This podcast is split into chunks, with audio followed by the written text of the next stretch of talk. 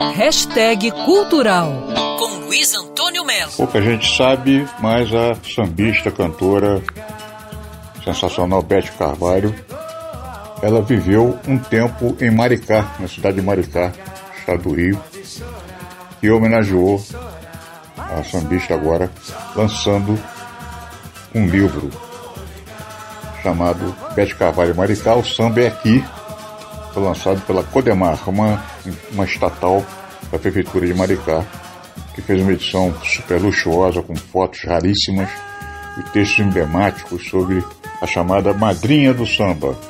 A Bete Carvalho é carioca da Zona Sul e pode-se dizer que o samba roubou o talento dela da Bossa Nova. Pode ser. Tudo a ver, pode ser.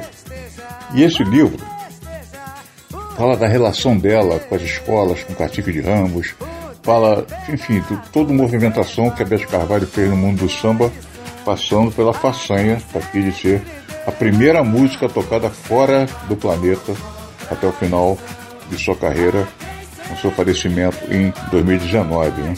Quem não lembra de O Coisinha Tão Bonitinha do Pai, né?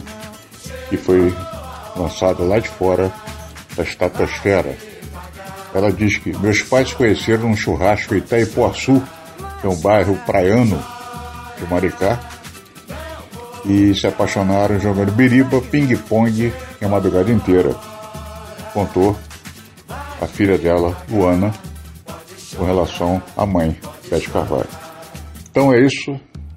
Vale a pena correr atrás dessa biografia da Beth Carvalho, que tem curadoria do Gringo Cardia. É um livro comovente e sensacional. Antônio Melo para Band News FM.